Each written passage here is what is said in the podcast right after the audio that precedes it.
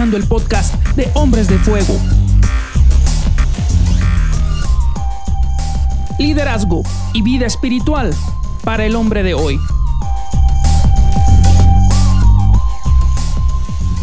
Comenzamos.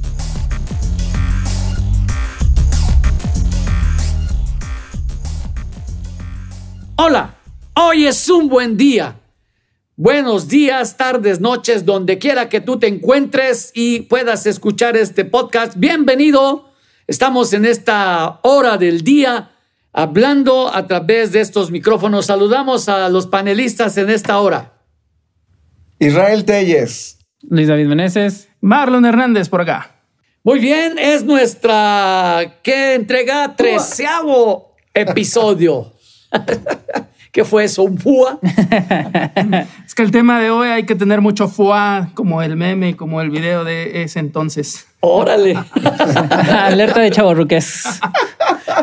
Millennials. Muy bien, pues bueno, vamos a ponernos al día en lo que vamos a hablar en esta hora. Y pues bienvenidos, de verdad, nos da mucho gusto que nos escuches. No sé si puedan mandarnos comentarios, Marlon, o a ver, coméntanos algo. Claro que sí, este, hombres, también todas las personas que nos están eh, escuchando, sintonizando o viendo en sus dispositivos, eh, ahí tienen un apartado de comentarios. Por favor, escríbanos preguntas, escríbanos sobre qué temas les gustaría estar escuchando. Recuerden que las redes sociales precisamente son para estar conectados y por medio de nuestro grupo pueden estar haciendo cualquier tipo de preguntas y eh, pues hablar, ¿no? Poner sobre la mesa estos temas que ustedes nos puedan eh, compartir. Creo que sería muy bueno, ¿no? Israel, Luis, ¿cómo ven? O sea, lo que está diciendo Marlon ahora. Pues sí, si tienes algún comentario, puedes dejarlo ahí este, junto al post en el que va a salir este, este podcast. Ya estamos a, casi nada también de publicarlo en otras plataformas. Claro que lo vamos a ir haciendo paulatinamente. Hasta ahorita todo es exclusivo para el grupo de Facebook de Hombres de Fuego. Si todavía no estás inscrito y ya estás oyendo esto en algún lugar en el aire, en la red, pues este, busca ahí este grupo en Facebook y suscríbete. Igual si tienes alguna idea o alguna pregunta de algún tema que quisieras que tratemos específicamente, podemos eh, recibir tu petición y podríamos hacer un postcat totalmente interesante con lo que propongas. Así es que aceptamos sugerencias, aceptamos ideas y estamos para escucharte y para servirte. Bueno, el tema que vamos a abordar el día de hoy tiene que ver con el poder de discernir, el discernimiento. ¿Cómo discernimos que un mensaje venga de parte de Dios o no? ¿Sí? Claro, creo que los hombres, eh, bueno, al menos yo he conocido, yo también soy mucho de eso, son, muy arrebatados, ¿no? Cualquier sensación que tenemos, cualquier dolor de panza, cualquier sueño, por una hora de tacos al pastor que nos echamos y tenemos un sueño por ahí, de repente ya pensamos que es algo que viene de Dios, ¿no? Eso es muy común. Eh, cualquier eh, hijo de vecino que viene a decirnos tengo una palabra, tengo algo, en muchas ocasiones viene a mover el tapete de la gente, ¿no? No sé ustedes, pero me ha tocado tratar mucho con gente que dice, oye, es que, que vi, ¿no? Una vez hasta un cuate me decía, es que en la película de Matrix Dios me habló que tenía yo que hacer, bueno, no cuento todo eso, pero, pero de repente este, le, oye, ¿qué cenaste, mano? Y, y, de repente la gente se confunde, ¿no? Porque si bien es, es nosotros creemos en la profecía, creemos que Dios habla, creemos que estas cosas, pero de repente la emoción y todos los muchos factores ¿no? que están externos vienen a, confundir, ¿no? Y creo que una habilidad de un buen líder, de un buen hijo de Dios, es precisamente esto, discernir lo que realmente viene de Dios o cuando es el tiempo de Dios o en la forma o en el orden de Dios. O menos mal que no dijiste que creemos en la Matrix.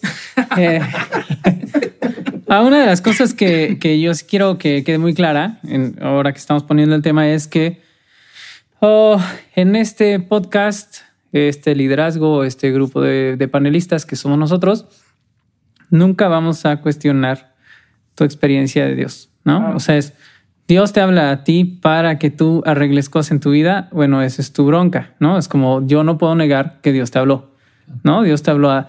Tú me dices, tú llegas conmigo o con alguno de nosotros y nos dices, Luis o Israel o David, Dios me habló que tengo que ordenar mis finanzas. Aleluya, ¿no? Hasta que por fin, Ahí brincamos. vaya, vaya. gracias Dios, ¿no? O Dios me habló que eh, tengo que, que, arreglar las cosas con mi esposa, que ponerme a cuentas con mis hijos, que o sea, cuando Dios te habla a ti en lo personal, vaya, nunca nos vamos a, a poner a cuestionar tu experiencia de Dios, ¿sí? Pero de, de, lo que trata el tema de ahora, precisamente por el pasaje que estamos eh, revisando, que es Nehemías 6, los versículos 10 al 14, es que sí tenemos que tener mucho cuidado cuando llega alguien externo y te dice, oye, Dios me dijo que tú, ¿no?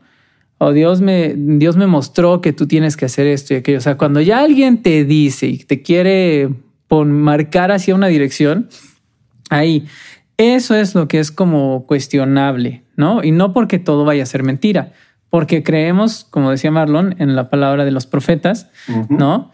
Este, San Quién Rips, ah, no, ¿verdad? Ese, era otro programa. Este, no, sí, en la palabra de los profetas, creemos en la palabra de Dios, creemos que la palabra de Dios es viva y eso significa que va a adecuarse al tiempo que estamos viviendo, ¿sí? Pero no va a dejar de tener los principios básicos, los principios básicos de Dios. Entonces, esto es bien importante. Hay una distinción entre el momento en el que Dios te habla para que tú hagas algo con tu vida y utilizar esa palabra para manipular a otros.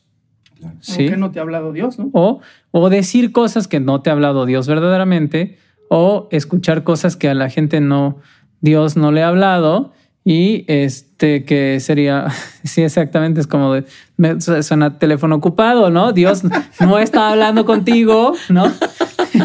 y, este, y entonces, pues, o sea, no es, no es ese rollo, ¿me entiendes? Es, es como lo que vamos a ver ahora es cómo saber cuando a alguien sí le habló Dios y trae palabra de Dios para mi vida y cuando de plano pues tuvo un sueño de, de, de su hora de tacos al pastor. El caso de Nehemías es una trampa, ¿no? Una trampa, es una trampa. Como dijeran eh, eh, el sabio almirante Akbar, en el episodio 6 de Star Wars. It's a trap. bueno, ya después de esta parte de Cinépolis. no, no decimos. no, dijimos que ya dijo un comercial. Go. De, Matrix y Star Wars. Pues es bien importante lo que estás diciendo, Luis. Sobre todo es que Dios nos ha dado la capacidad de discernir. Discernir es traer a la luz la verdad que Dios ha puesto en nuestro corazón, ¿no?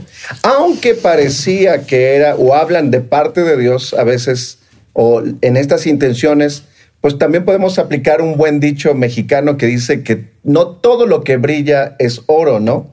Y aunque recibamos palabras que digan que son de Dios o algo, nosotros tenemos la decisión y la capacidad y tenemos que tener la capacidad en nuestro liderazgo de no desviarnos del trabajo y de la suprema palabra que Dios nos ha dado, porque la palabra profética más segura es la misma palabra.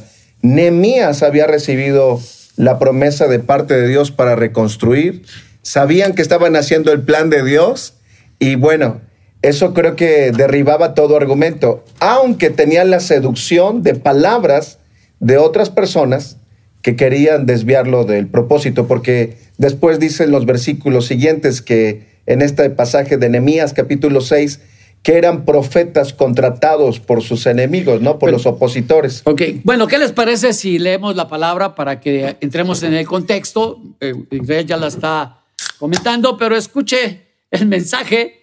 Que, escuche, escuche el mensaje.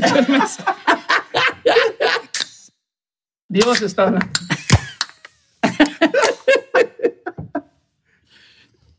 Dice la palabra. Más adelante fui a visitar a Semaías, hijo de Delaía y nieto de Metabel, que estaba recluido en su casa. Me dijo, reunámonos dentro del templo de Dios y cerremos las puertas con cerrojos. Tus enemigos vienen a matarte esta noche. Pero yo respondí, ¿acaso debería una persona en mi posición huir del peligro? ¿Acaso debería alguien en mi posición entrar al templo para salvar su vida? No lo haré. Me di cuenta de que Dios no le había hablado, sino que decía esa profecía contra mí, porque Tobías y Zambalat lo habían contratado. Ellos esperaban intimidarme y hacerme pecar. De esa forma, podrían acusarme y desacreditarme. Oh Dios mío, acuérdate de todas las cosas malvadas que Tobías y Zambalat han hecho y recuerda a la profetisa Noadías y a todos los profetas como ella que trataron de intimidarme. Este es el contexto de la palabra y bueno, como decía Israel, realmente, eh, y como lo están comentando los demás panelistas, eh, es importante el poder discernir y el discernir tiene que ver con poner en un tamiz, ¿sí? Poner en un tamiz lo que estamos escuchando. Es bien importante poder eh, tamizar las ideas, las palabras, las cosas que escuchamos para ver si realmente vienen de Dios. ¿no? Yo recuerdo de los conceptos más prácticos que escuché cuando decían de discernir, que es como cuando tomas la harina y el colador, ¿no? Que la pones y la, usas para que realmente salga lo puro, lo fino, ¿no? Creo que es, importante lo que hace, lo que hace Nehemías, ¿no? No solamente porque llegue eh, cualquier persona, en este caso, sin importar este profeta o lo que sea, hay gente que viene y te ofrece un negocio y te ofrece el negocio de la vida, ¿no? o viene alguien a querer moverte algo que ya Dios ya te dijo. Si Dios ya te dijo algo, yo he aprendido eso hasta que lo cumplas, no va a volver a decirte otra cosa. Entonces uno tiene que aprender a discernir, como decía Luisa, a lo que Dios ya te ha hablado, a lo que otra persona tal vez te está ahí queriendo este, mover. o incluso hasta de cualquier señal, ¿no? Que uno pueda, pueda ver como como eh, una respuesta. No sé si les ha pasado. Hay gente que dice que estoy orando para que me den un trabajo y cualquier cosa que les aparece de repente dice ya está la respuesta. Pero muchas veces Dios te dice no, yo te prometí que te iba a dar tal cosa y espera en fe, ¿no? El discernir está muy relacionado con esto, ¿no? Con, dejar pasar realmente lo que viene de Dios y dejar a un lado las impurezas, ¿no? En, haciendo referencia a este ejemplo del colador en la harina. Sí. Sí, o sea, sobre todo recordemos que, que en este sentido del discernir la palabra, las circunstancias y las emociones tienen mucho que ver. O sea, mucho, mucho, participan mucho en estas cosas, porque eh, eh, si estamos muy apurados, eh, la emoción que tenemos en el momento nos puede llevar a tomar una decisión incorrecta, ¿no? Entonces, cuán importante es el discernir y, y, qué tremendo como nos lo enseña Nemías en este caso, en, este, en estos versículos que acabamos de leer, porque realmente él dice, bueno, ¿por qué voy a huir? O sea, ¿qué, palabra me trae este? No, vete, escóndete porque quieren matarte. O sea, sí querían matarlo, pero él dice, no, yo no voy a huir, ¿no? O sea, él tiene una convicción ahí fuerte en su vida. Dice, yo no voy a salir. No, no, déjate, le dicen, este, parece que le muestran una buena idea, ¿no? Cualquiera te diría el lugar más seguro para estar es en. Sí, con patas para que las Ajá, en el, en el, templo, métete al templo y ahí no vas a tener problema. Mira, ahí quédate. Sí, ahí no van a entrar. Ahí no van a entrar. Y bueno, sale a relucir una vez más el carácter de Nemías como el carácter de un líder. Regresando al capítulo 1, Nemías eh, aparece reaccionando en sus emociones y en sus sentimientos al escuchar la destrucción y la situación paupérrima que tenía Jerusalén. Pero aquí vuelve a utilizar este recurso en manifestar su carácter y no reaccionar emocionalmente. Eh, ahí es donde tenemos que, como decía David, se involucran mucho las emociones, pero las emociones reaccionan a las circunstancias. El sentimiento es la decisión que nosotros tomamos para reaccionar. Y ahí nosotros tenemos que tener el carácter de discernir, de filtrar toda palabra que venga de un profeta en especial, filtrarla con la palabra de Dios y con nuestro propio espíritu, ¿no? Es como dice la escritura que probemos, ya muy bíblicos, que probemos los espíritus y que sepamos si son de Dios y que no nos dejemos sorprender. Esta, esta, este asalto de sorpresa nos sucede a veces, como hablábamos en los negocios, o que viene alguien a vendernos algo o a decirnos el negocio de la vida y a veces caemos, ¿no? Con la sorpresa o, bueno, sí, ya. y después nuestras esposas nos ayudan a decir, hey, cuidado. Pero a veces caemos en el error de emocionarnos y, y ser engañados. Y nos recordemos lo que decía Luis David, como dice el texto, era una trampa, ¿no? Pero ¿por qué era una trampa? Porque dice números 18 22 que a partir de la institución de la ley, ningún israelita, con excepción de sacerdotes o levitas, se Podían acercar al lugar santo, ¿no? O sea, al, al tabernáculo podían entrar. No, los únicos que podían entrar Eran los sacerdotes. Sí, no, o sea, es aunque cuando se instituye la ley es un tabernáculo el que está hablando, en realidad cuando se construye el templo fijo no se cambia la ley. Entonces, en ese momento en el que Nehemías se encerrara en el templo, él iba a ser sujeto a esa ley y entonces lo iban a tener que matar, ¿no? Este, y por eso es una trampa, o sea, porque eh, la palabra viene de un hombre de Dios. Y aquí entramos en un problema. Están pidiendo hacer algo de Dios suéltalo, fuera de la forma de Dios. Sí, exactamente. Un hombre de Dios te está pidiendo hacer algo que parece piadoso, Pero no. pero que no lo es. Pero existe este principio que tú estás resaltando. Una forma de filtrarlo es honrar la palabra, el principio. Aunque venía una palabra de un siervo de Dios, entre comillas. Así que quien, quien gana piedra, papel o tijera siempre va a ser, o sea, siempre va a tener preeminencia la palabra. La misma palabra. Ahora, eh, también tenemos que entender una cosa. Por el hecho de habernos tendido una trampa, estas personas no dejan de ser profetas. Claro. ¿no? Claro, Porque Nehemías claro. lo reconoce al final, ¿no? Y este, a mí me encantan esas intrusiones de la voz. Me, encantan las intrusiones de la voz eh, poética, literaria de Nehemías, cuando dice, Señor, acuérdate de mí, o Señor, acuérdate de, de esto, ¿no? Y justamente cuando al final de este pasaje que estamos leyendo dice, oh Dios mío, acuérdate de tal profetisa y de tales otros profetas, ¿no? o sea, re- sigue reconociendo que sí tienen palabra profética. Nada más que también, o sea, no dejan de ser profetas por haberlo querido engañar. Precio. Sí, mira, yo- no dejan de ser humanos. y- y- Exactamente. No dejan de ser humanos. Porque de repente, perdón, perdón, Sí, sí. ahorita, de repente, ah, es que es profeta y ya todo lo que diga, no, sabes que también son humanos, también son humanos y por eso es importante que de- tengamos esa capacidad de discernir. Y, y bien como lo, lo están comentando ahorita, ¿no? La palabra es fundamental. Y algo que siempre hemos aprendido en esta casa es que la palabra y el espíritu siempre van juntas. ¿no? El espíritu, Dios habla, Dios es espíritu y Dios nos habla y se comunica a nuestro espíritu. Pero cuán importante es que esa palabra esté acorde. ¿sí? Que el espíritu y la palabra estén acorde. Eso es bien importante. Y aquí no puede haber confusión. En nuestra relación con Dios es primordial. No te puedes confundir por un sueño o por una profecía o algo. Tenemos la palabra profética más segura y es la misma palabra de Dios. Jesucristo es la palabra. Dios siempre, el Espíritu Santo siempre va a llevarnos a honrar la palabra.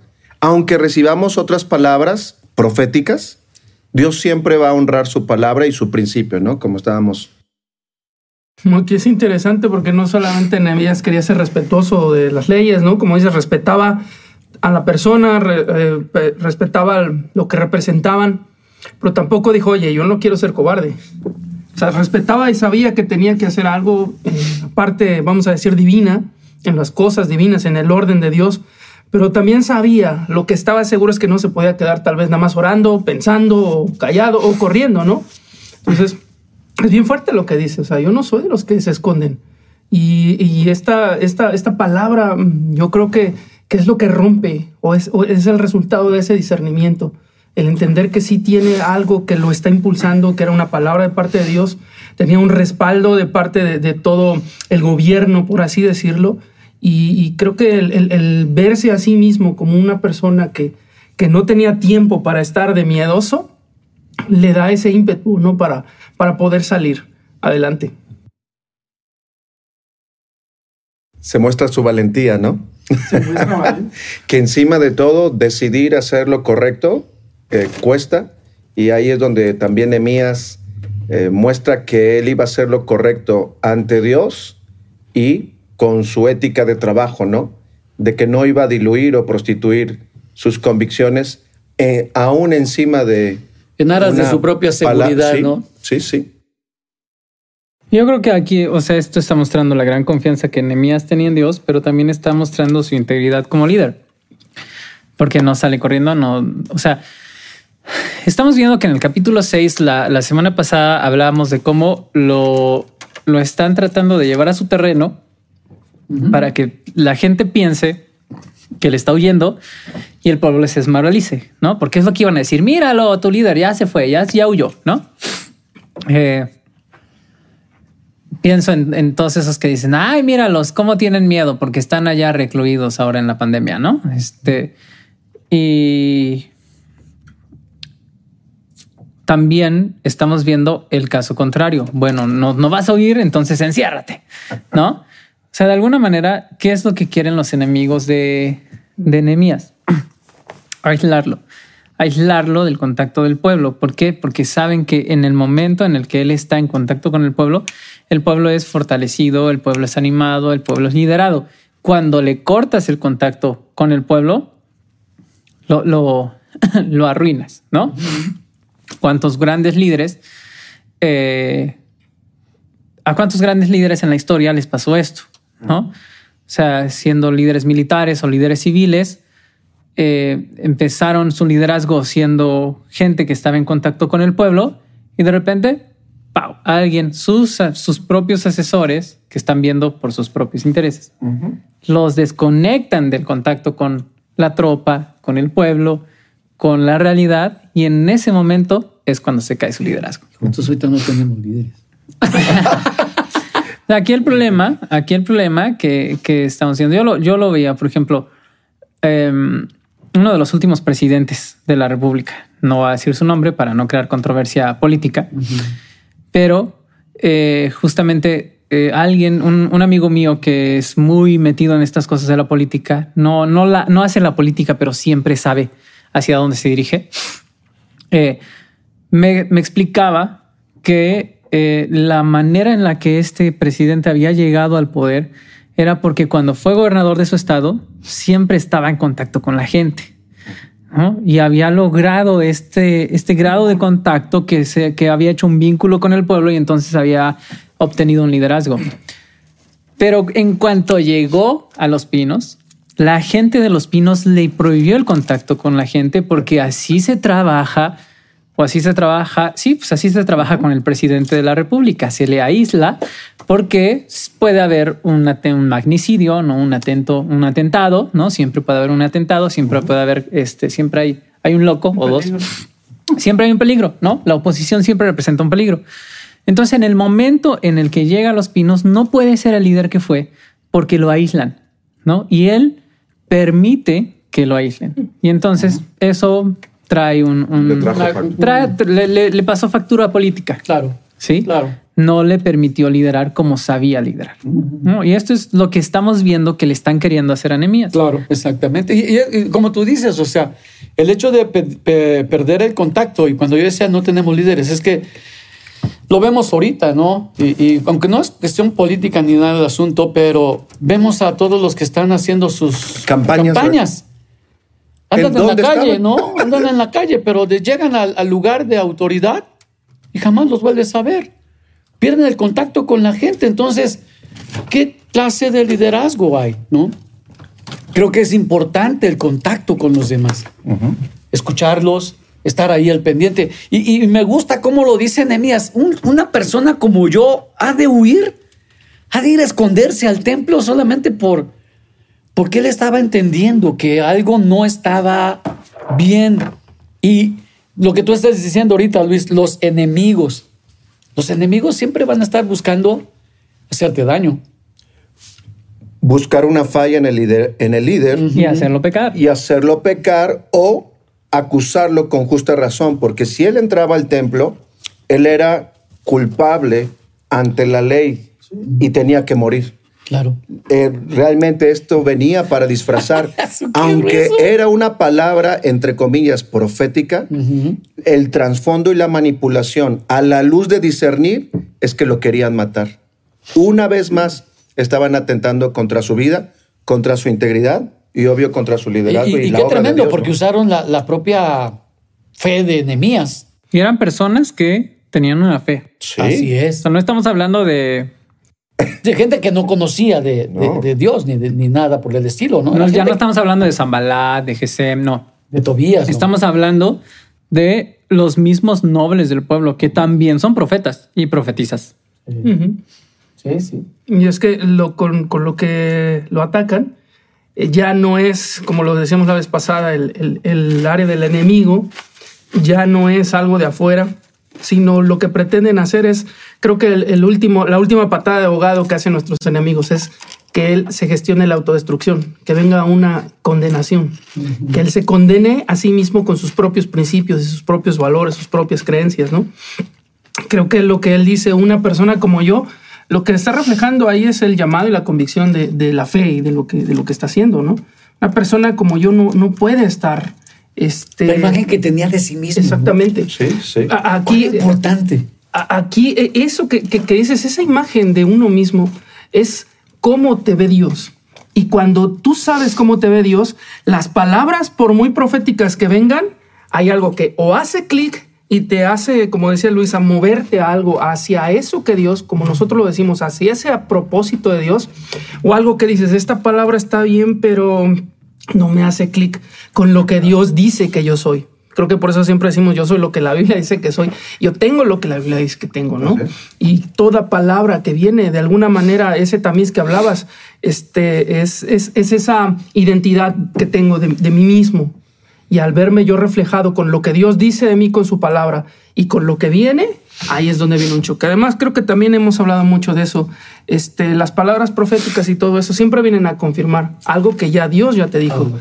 Y a Nehemías no le había hablado nunca de oír, nunca de salir, sino que Ni de no esconderse, ni de esconderse menos, sino Porque lo de único que tenía ¿no? claro como palabra era que tenían que terminar. Claro, exactamente. Y, y fíjate qué tremendo y, y- y qué problemático es, porque de repente la gente vuelve a las emociones, ¿no? Ajustan las cosas, voy a usar esta palabra, ajustan la palabra a lo que ellos quieren hacer la acomodan.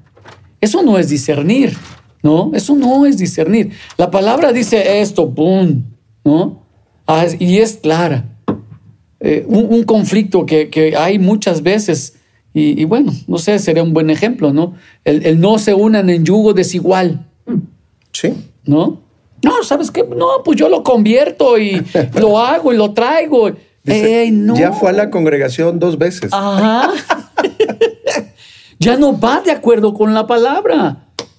Y ahí es cuando decimos, no, no, no, pero es que a mí Dios me dijo. Y ahí es cuando entramos nosotros, acomodamos las cosas, ¿no? Nehemías sabía bien y cuán importante es la identidad que cada uno de nosotros debe de tener con Dios, la relación que uno tiene con Dios, porque esa identidad te va a librar de muchos, de muchos conflictos, ¿no? Sí. Y ese es un exhorto para todos los hombres que nos están escuchando. Siempre que llegues a un problema donde tengas una confusión, acuérdate que va a ser probado tu carácter, tu identidad en Dios y sobre todo que puedas discernir la voz del Espíritu Santo. El Espíritu Santo está dentro de ti. No tienes que buscar una respuesta afuera. Afuera viene una confirmación, pero dentro de ti viene una convicción. Ahí tú vences la confusión y sobre todo te alineas a la palabra. No es importante lo que sientas, aunque es relevante porque no somos de, de palo. De palo. Exacto. Pero sí tenemos que tener la precaución y formar nuestro liderazgo, formar nuestro carácter y saber cómo reaccionar. Esto es muy cuidadoso con Nemías. reacciona ahora sí, digamos, como un hombre valiente, como un líder audaz y él define que él no iba a huir. Estaba poniendo también su vida en riesgo, aun si lo que iban a matar, pero no se iba a mover de ahí, ¿no? Yo creo que este es un reflejo, en una palabra lo resumo, es madurez, ¿no? O sea, no está dependiendo ni de circunstancias, ni de situaciones, aún ni de palabritas, ¿no? No está buscando eso. Está buscando el cumplir lo que ya se le ha asignado. Y eso para mí es, es, es, es carácter, como decía este güero, integridad y madurez. Así es. Me gusta cómo lo dices, no está buscando palabritas. No, y, no, y no estamos menospreciando, ¿no? Ni ningún ministerio. Amamos la profecía. Eh, nosotros nos movemos también creyendo palabras profecías, proféticas. palabras proféticas, pero también sabemos que estamos con una, con una, tenemos una misión. Tenemos un trabajo que hacer, lo estamos haciendo. Y no vamos a dejar que cualquiera venga con una palabra a decirnos, eh, sabes que no es aquí. no, porque ya o sea, sabemos quiénes somos y sabemos lo que estamos haciendo. Así es. Bueno, y entonces podemos concluir, eh, para cerrar todo este momento, la importancia de la palabra en cuanto al respaldo para, para las profecías, ¿no? para confirmarlas en nuestra vida.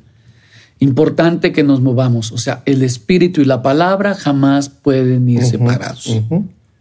¿no? No sé, alguien si quiere concluir alguna otra cosa. No, pues yo a mí podría cerrar con esto, carácter, ¿no? Carácter para entender que la otra, la otra persona, aunque sea profeta, es persona, que este, pues tal vez sí sea triste la historia de Nehemías, ¿no? Que les llegaron al precio, pero pues eh, en muchas ocasiones tenemos que entender que somos gente, somos personas y que de quien tenemos que depender es de Dios, ¿no?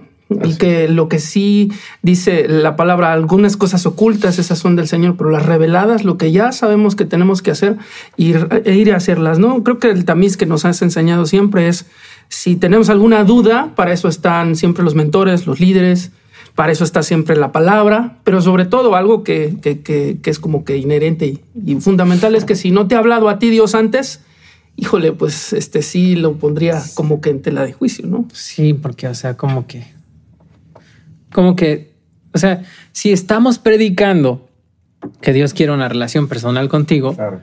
¿por qué cuernos le va a decir a alguien más claro. ¿no? lo que quiere de mí? Lo que quiere de ti. Sí. Si Dios quiere una relación personal contigo, te lo va a decir a ti.